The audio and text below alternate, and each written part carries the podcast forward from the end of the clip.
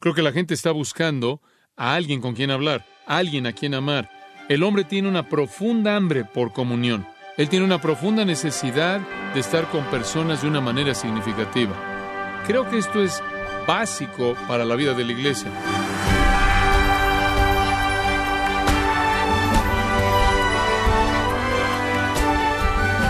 Le saluda su anfitrión Miguel Contreras, dándole la bienvenida a su programa Gracias a vosotros con el pastor John MacArthur.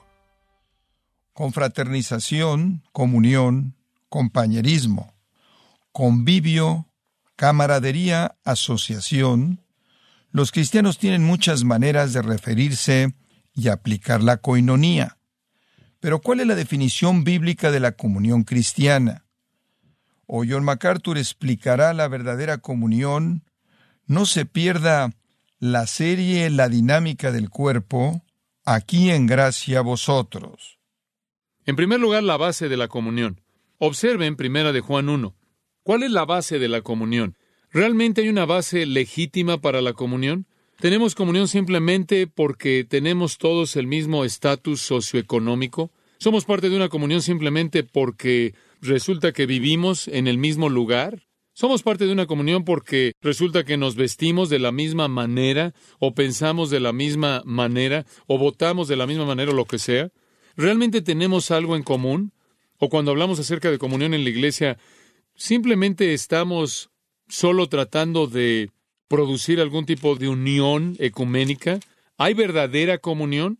Bueno, creo que lo hay. Tengo confianza en que lo hay, conforme examino primera de Juan 1.3. Lo que hemos visto y oído, eso os anunciamos, para que también vosotros tengáis comunión con nosotros. Y nuestra comunión verdaderamente, aquí está la base, nuestra comunión verdaderamente es con el Padre y con su Hijo Jesucristo. Ahora escuche, cualquier persona que esté en comunión con Jesucristo también está en comunión con cualquier otra persona que esté en comunión con Jesucristo. ¿Entendió eso?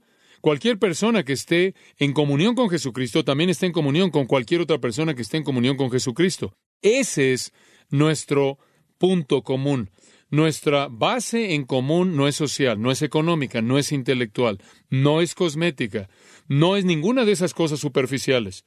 Nuestro común denominador es que pulsando en la vida de todo cristiano se encuentra el latido del corazón de Dios. Nuestro común denominador es que poseemos la vida eterna común. Nuestro común denominador es que somos hijos en la misma familia, nacidos de Dios. Ese es nuestro común denominador.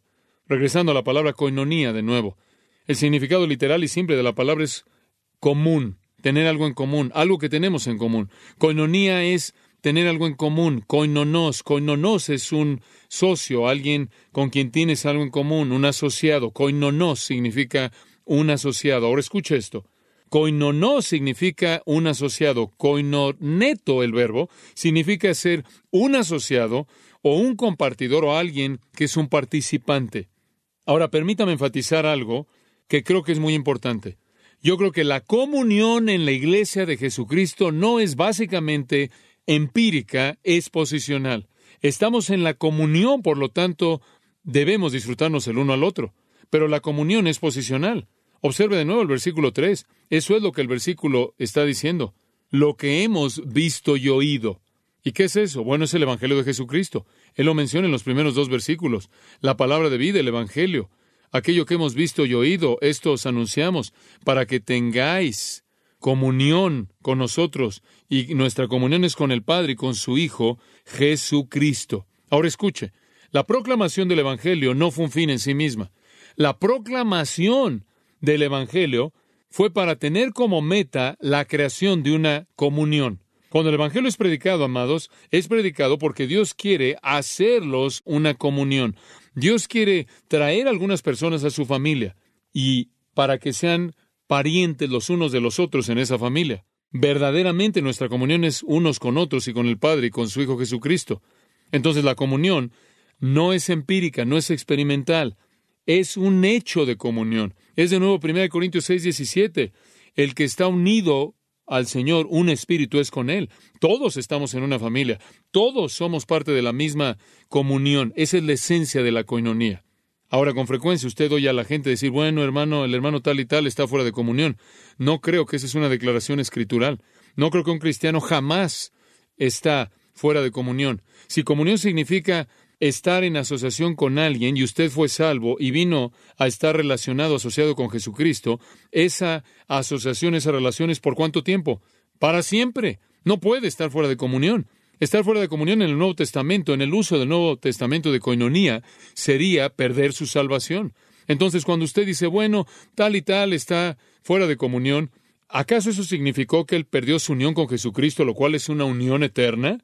No, ningún cristiano jamás está fuera de comunión. Bueno, dice usted, bueno, ¿cómo describes tú cuando un cristiano simplemente no parece estar caminando en obediencia? Versículo 4, 1 de Juan 1. Estas cosas os escribimos. Esto es todos los principios espirituales de Primera de Juan. Estas cosas os escribimos para que vuestro gozo, noten, no para que se puedan quedar en comunión, sino para que vuestro gozo sea cumplido. Ahora, en lugar de decir, bueno, tal y tal está fuera de la comunión, lo que debemos decir es tal y tal ha perdido su gozo. Ahora, ¿se acuerda de David y su oración? Él dijo, restaurame tu salvación. ¿Es lo que dijo? No. Él dijo, restaurame qué? El gozo de tu salvación. Como puede ver, el creyente no pierde la comunión. Jesucristo es un amigo que se mantiene más cercano que un hermano, alguien que dijo, nunca te dejaré ni te desampararé. Y esa es la razón por la que él establece en el capítulo 1 que la comunión es la esencia de lo que sucede cuando usted es salvo y el gozo es la esencia de lo que sucede cuando usted obedece los principios en el resto de esta epístola junto con el resto del Nuevo Testamento.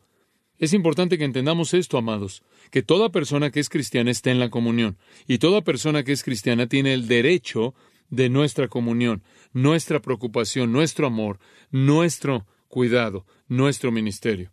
Entonces, ¿cuál es la base de la comunión? En una palabra, salvación. Salvación.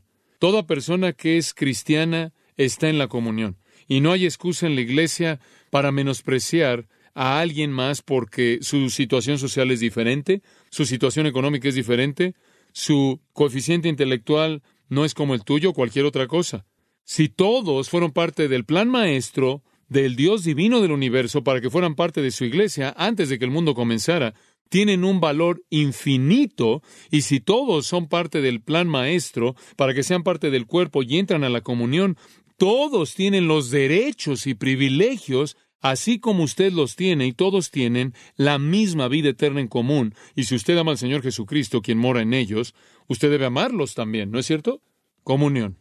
Observen el versículo 5. Este es el mensaje que hemos oído de Él y os anunciamos. Dios es luz y no hay ninguna tinieblas en Él. Si decimos que tenemos comunión con Él y andamos en tinieblas, mentimos y no practicamos la verdad. Pero si andamos en luz, como Él está en luz, tenemos comunión unos con otros y la sangre de Jesucristo nos limpia de todo pecado.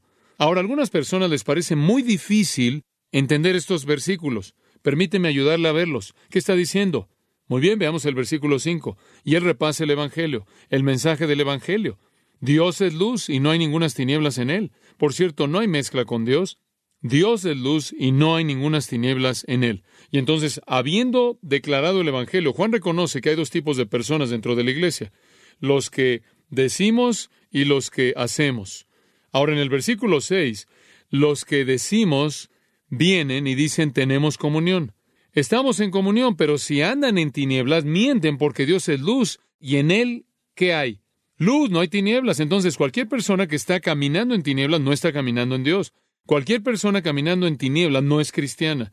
Cualquier persona que está caminando en tinieblas no está en comunión con Dios, no importa lo que él o ella diga. Yo creo que en el versículo 6 usted tiene ahí a no cristianos. Dice usted, bueno, ¿no crees que un cristiano podría caminar en tinieblas? No, porque no me importa lo que usted haga como cristiano, usted está en Dios y en Él no hay tinieblas en absoluto. Ahora, por cierto, usted puede hacer las obras de las tinieblas, pero hacerlas en la luz. Solo quiero que usted sepa eso. Y Dios lo ve y usted ve y la iglesia debe actuar y disciplinar también. Permítame simplemente ayudarle a entender eso, porque puede estar algo confundido. Permíteme darle algunos versículos, no trate de buscarlos, simplemente apúntelos. En Hechos 26, 18 dice que Pablo fue llamado por el Espíritu Santo para abrir sus ojos, los ojos de los gentiles, para que se volviesen de las tinieblas a la luz y del poder de Satanás a Dios. En otras palabras, escúcheme, la salvación es convertir a alguien de las tinieblas a qué? A la luz. Todos los cristianos siempre están caminando en la luz porque están en Dios. Permítame darle otra escritura. Primera Tesalonicenses 5:4. Mas vosotros, hermanos, no estáis en tinieblas. No puede ser más claro que eso. Ustedes no están en tinieblas. ¿Cuál es el siguiente versículo? Versículo 5. Primera Tesalonicenses 5:5. Todos vosotros son hijos de luz e hijos del día. No somos de la noche ni de las tinieblas. Jesús dice, yo soy la luz del mundo. El que anda en la luz nunca andará en qué? Tinieblas. Juan 8:12. Nunca. Ningún cristiano en ningún momento está en las tinieblas.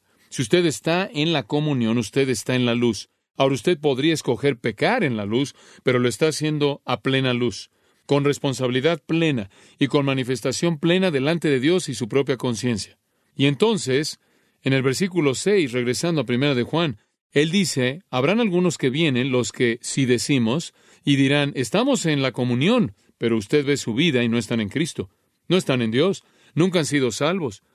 Como puede ver, lo que él está diciendo es esto. La base de la comunión no es denominacional, no es la membresía a una iglesia, no es socioeconómico, es salvación. Y cuando alguien viene y dice, yo soy parte de la comunión con ustedes, pero nunca han venido a Jesucristo, están caminando en tinieblas, mienten o no están en la comunión. Amados, tenemos una comunión única. El versículo 7 habla de los que estamos en ella. Pero si andamos en luz, como Él está en luz, tenemos que comunión unos con otros. Como puede ver, la gente que tiene comunión es la gente en la luz, porque Dios es luz y en Él no hay tinieblas. En otras palabras, lo que él está diciendo es lo siguiente. La comunión está constituida por personas que son salvas, gente redimida, gente que conoce a Dios. Somos aquellos a quien la sangre del Señor Jesucristo, su Hijo, nos limpia de todo pecado. ¿Cuál es la base de la comunión? Salvación. Oiga, escúcheme. Si usted es salvo, amigo mío, si usted es salvo, escuche esto, usted está en la comunión. No puede entrar y salir del cuerpo de Cristo, no puede salir sin que nadie lo vea y usted no va a poder estar cerca de cristianos como si estuviera en el anonimato. Vamos a llegar usted, usted está en la comunión, esa es la base de la comunión. Veamos la naturaleza de la comunión. La base, salvación. La naturaleza, por falta de una mejor palabra, unidad. Hechos 2. Dice usted, bueno, estoy en la comunión, MacArthur, soy salvo. Recibí a Jesucristo como mi Salvador, estoy en la comunión. ¿Qué significa eso? ¿Qué es exactamente lo que estás tratando de decirme? Bueno, permítame decirle, si usted está en la comunión, usted tiene algunas responsabilidades interesantes que todas pueden ser resumidas por el término unidad, estar juntos. Permítame mostrarle. Hechos 2.41. Así que los que recibieron su palabra, la palabra de Pedro en el día de Pentecostés, se le está predicando aquí, fueron bautizados y se añadieron aquel día como tres mil personas. Entonces, ahí está el nacimiento de la iglesia, tres mil personas el primer día. ¿No es eso maravilloso? Una gran manera de comenzar. Tres mil personas. Y continuaron, perseveraban. Le voy a decir algo. Cuando usted tiene a tres mil personas salvas y tres mil personas que continúan perseverando, eso es evangelismo. ¿En qué perseveraron? En la doctrina de los apóstoles y en qué? La comunión unos con otros en el partimiento del pan y en las oraciones. Ahora, este es el elemento experimental empírico de la comunión. El elemento posicional, salvación. El elemento experimental, ¿cómo se ve? Bueno, aquí encontramos un retrato hermoso de estar juntos.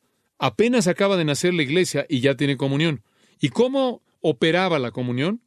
Bueno, él pasa a contarnos. Ellos se reunían para la enseñanza, la doctrina de los apóstoles, el partimiento del pan, la mesa del Señor, y la oración. Esta es la manera en la que ellos tenían comunión. Y conforme usted ve este texto, usted encuentra algunas cosas maravillosas. Su unidad, el hecho de que estuvieran juntos, tenía todo tipo de elementos. En primer lugar, todos son salvos, versículo 42. Perseveraban. Tres mil personas se unieron a la iglesia, tres mil personas perseveraron en la fe. Esto es salvación real. Por cierto, es la gente que continúa, los que son realmente salvos, ¿verdad? Juan 8:31 Jesús dijo, bueno, dice Juan 8, muchos creyeron en su nombre. Y después en el versículo 31 Jesús dijo, si continuáis y perseverad en mi palabra, entonces eres mi verdadero discípulo. El continuar de manera perseverante es una señal de salvación real. Primera Juan 2.19 dice, salieron de nosotros porque no eran de nosotros, porque si hubieran sido de nosotros, habrían permanecido con nosotros, pero salieron de nosotros para que se manifestase que no todos son de nosotros. Los verdaderos creyentes continuaron. Entonces, en primer lugar, la naturaleza de su comunión. Fueron todos salvos. Y ya hemos explicado ese punto. Todos eran salvos.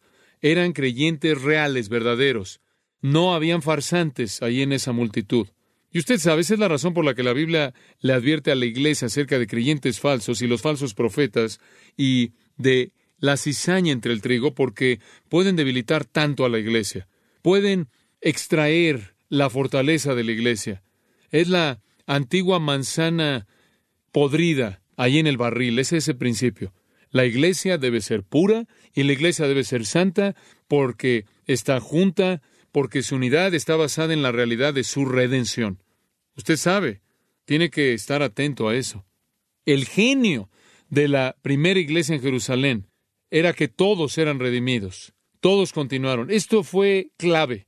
Y la legitimidad de su salvación fue lo que impulsó a la iglesia a que la iglesia creciera. Versículo 47. El Señor añadía a la iglesia cada día a los que habían de ser salvos. Más adelante la gente estaba tan molesta que dijeron, están llenando a Jerusalén con su doctrina en el capítulo 5, versículo 28. Literalmente se han apoderado de nuestra ciudad con esto. Gracias a Dios. Eso es lo que debemos hacer. En Apocalipsis 2, vean esto por un momento, simplemente expandiendo sus pensamientos por un segundo aquí. Apocalipsis 2.14 dice nuestro Señor, claro, aquí le está escribiendo a la iglesia en Pérgamo y le dice ahí, tengo unas cuantas cosas contra ti, porque tienes a los que retienen la doctrina de Balaam, que enseñaba a Balac a poner tropiezo ante los hijos de Israel, a comer de cosas sacrificadas a los ídolos y a cometer fornicación. Y también tienes a los que retienen la doctrina de los Nicolaitas, la que yo aborrezco. Por tanto, arrepiéntete, pues si no, vendrá a ti pronto, y pelearé contra ellos con la espada de mi boca. Ahora es interesante que en el versículo 14 él dice, pero tengo unas pocas cosas contra ti, que tienes allá los que retienen la doctrina de Balaam. Inmediatamente tienes el problema ahí en la iglesia de Pérgamo. Tienes aquí a los que son y los que no son. Ese era el problema. Estos son los redimidos y allá están los no redimidos. Y tienes ahí los que retienen la doctrina de Balaam. Y si usted regresa a números 22 al 25, puede leer de la doctrina de Balaam. No lo haga ahora, pero ahí está. Balac, el rey de Moab, quería deshacerse de Israel. Entonces le pagó a Balaam. Balaam era un profeta contratado. Usted podía contratar a Balaam y él podía maldecir a alguien por la cantidad correcta de dinero. Entonces contrataron a Balaam para que fuera a maldecir a Israel. Y tres veces él trató de maldecir a Israel y cada vez que intentó falló. Usted recuerda que una vez él no pudo hacer que su asna pudiera ir en la dirección que él quería ir. Y Balaam fue un fracaso en hacer eso, entonces finalmente decidieron, si no podemos maldecir a Israel, vamos a hacerlo de otra manera. Y lo que hicieron fue diseñar un plan. Las mujeres de Moab, que eran personas paganas, impías, se casarían con los israelitas en orgías idólatras y en matrimonios mixtos que contaminarían y corromperían a Israel. Y funcionó. No pudieron hacer que Balaam los maldijera, pero pudieron hacer que cayeran en inmoralidad con mujeres moabitas para casarse con ellos y contaminar a Israel de esa manera. Y el verdadero problema en la iglesia en Pérgamo era matrimonios espirituales mixtos. Lo que ellos tenían en esa iglesia era tan malo que tenían a lo verdadero y a lo falso, a los creyentes y a los incrédulos, los piadosos y los impíos. Y esa es la razón por la que dice él en el versículo 16, más vale que te arrepientas, porque si no, vendré a ti pronto y pelearé contra ellos con la espada de mi boca. Como puede ver, Dios quiere que su iglesia sea pura. Él quiere que su iglesia sea una iglesia redimida. El estar en unidad, el estar juntos comienza con filas puras. Escuche esto, la base la base de la comunión es la salvación y la naturaleza de la comunión es la unidad, el estar juntos. Pero esa unidad comienza en una base práctica con la regeneración. Simplemente no puedo unirme en la obra de Dios con alguien que no es creyente y creo que esa es la razón por la que tenemos que enfatizar que la iglesia es pura. Y entonces la primera iglesia, regresando a Hechos 2, la primera iglesia estaba junta, en primer lugar porque todos eran salvos. En segundo lugar, no solo vemos que eran una iglesia salva, sino que era una iglesia que compartía. Versículo 43, me encanta esto. Y muchas señales y maravillas eran hechos por los apóstoles, y todos creían y estaban juntos. Hombre, ¿qué declaración es esa? Todos los que creían estaban juntos. 1 Corintios 1 dice, me encantaría que tuvieran la misma mente, las mismas opiniones, que todos hablaran lo mismo. Dices, hombre, eso es ridículo. El Señor no solo quiere que seamos todos producto del mismo molde. Claro que sí. En Romanos 15 dice que, que con una mente y una boca glorifiquemos juntos al Señor Jesucristo. Quiero que ustedes tengan la misma mente, que tengan las mismas actitudes, las mismas opiniones y hablen lo mismo. Y así fue. Estaban juntos, tenían todas las cosas en común. Eso significaba que todo lo que era mío era de usted si usted lo necesitaba más que yo. Digo, estaban juntos. Dice usted, ¿es esto comunismo? No, no es eso. No es que usted va a la iglesia y vende todo lo que tiene y alguien toma todo el dinero y lo distribuye de manera equitativa. No, no, no. Observe el versículo 45. Estaban vendiendo, este es un tiempo verbal imperfecto, estaban vendiendo sus posesiones, pasado, acción continua, no un verbo eros donde todos lo hicieron al mismo tiempo. Estaban haciéndolo con la frecuencia que la gente lo necesitaba. No era que, bueno, ahora soy cristiano y tomo todo mi dinero, lo, lo pongo en la iglesia grande y todos lo distribuyen y todos vivimos iguales. No, no, no, no, no.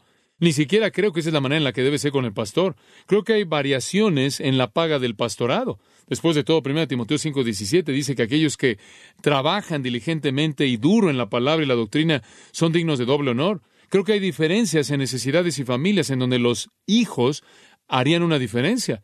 ¿Cuántos tuvo y cuál era su responsabilidad para con ellos? Creo que hay diferencias en cuál es nuestra economía aquí en la iglesia. Y no creo que la iglesia jamás debe estar enseñando comunismo, en donde usted deposita todo en algún fondo en común y lo distribuye de manera equitativa. Lo que está diciendo es esto.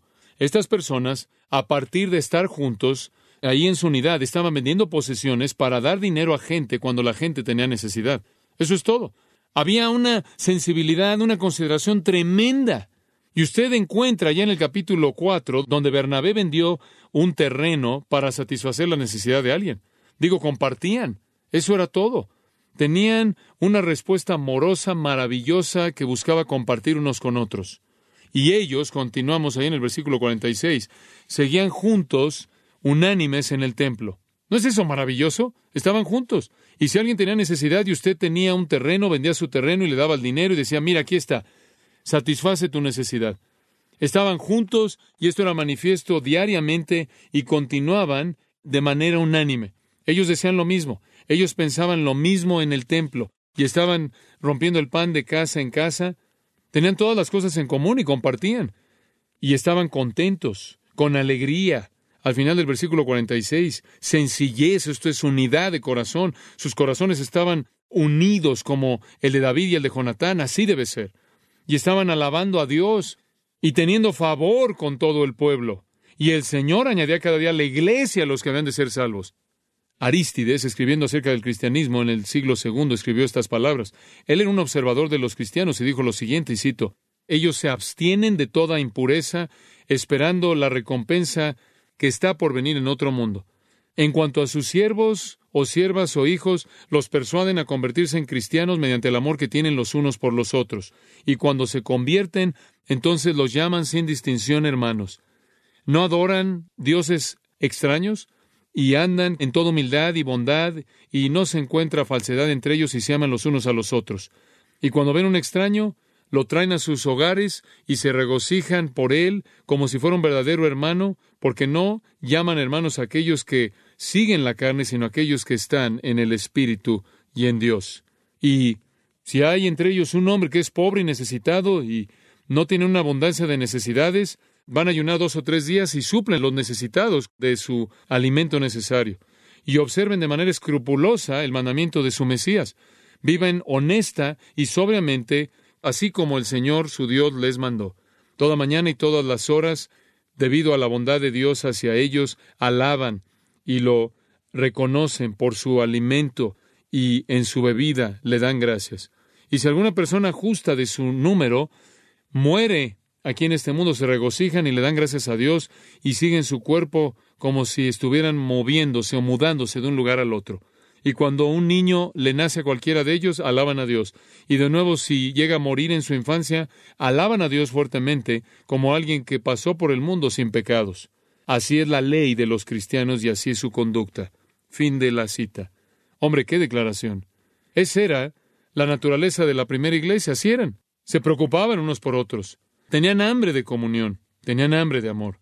Y amados, Eso es dicho de una manera simple. La clave de la unidad en la iglesia es la comunión y la clave de la comunión en la iglesia es el amor y la clave del amor en la iglesia es la humildad. Filipenses 3, teniendo el mismo amor. ¿Cómo vas a tener el mismo amor? Y más atrás, ahí en el segundo capítulo, él dice, quiero que tengan comunión y quiero que tengan el mismo amor. Y dice usted, ¿cómo? Nada hagáis por contiendo, por vanagloria, antes bien con humildad, estimando cada uno a los demás como qué, superiores a uno mismo. Humildad es cuando usted realmente ve hacia arriba otras personas, es cuando usted los ve como mejores que usted y que usted se preocupa y se sacrifica. ¿Cuál es la base de la comunión? Salvación. ¿Cuál es la naturaleza de la comunión? Es estar juntos, estar juntos, en donde tenemos un corazón y una mente y una boca, estamos en unidad todos tenemos posesiones en común y simplemente las tenemos de una manera floja, suelta y se resbalan por nuestros dedos cuando alguien tiene necesidad y regresan a nosotros cuando tenemos necesidad. Usted no puede ser posesivo en esta familia. No puede cerrar sus puertas en esta casa y sacar a todo mundo. Tienen derecho a su comunión. El símbolo de comunión. ¿Cuál es ese?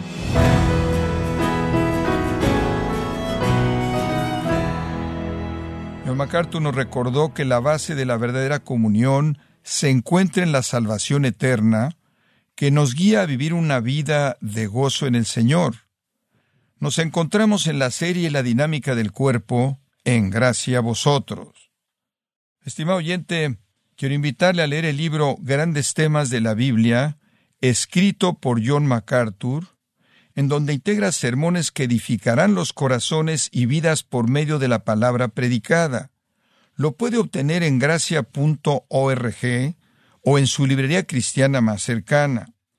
Y le recuerdo que puede descargar todos los sermones de esta serie, La dinámica del cuerpo, así como todos aquellos que he escuchado en días, semanas y meses anteriores, animándole a leer artículos relevantes en nuestra sección de blogs en gracia.org. Si tiene alguna pregunta o desea conocer más de nuestro ministerio, como son todos los libros del pastor John MacArthur en español, o los sermones en CD, que también usted puede adquirir, escríbanos y por favor mencione la estación de radio por medio de la cual usted nos escucha en gracia a vosotros. Es importante conocer no solo el país y ciudad de donde usted nos escucha, sino también la radio. Para quienes contactan nuestro ministerio por primera vez, pueden solicitar una copia del mensaje de promoción sin costo alguno, un mensaje por oyente únicamente. Si usted vive en los Estados Unidos o Puerto Rico, escríbanos a Gracia Vosotros, P.O. Box 4000 Panorama City, California 91412. O puede escribirnos a través del siguiente correo electrónico radio arroba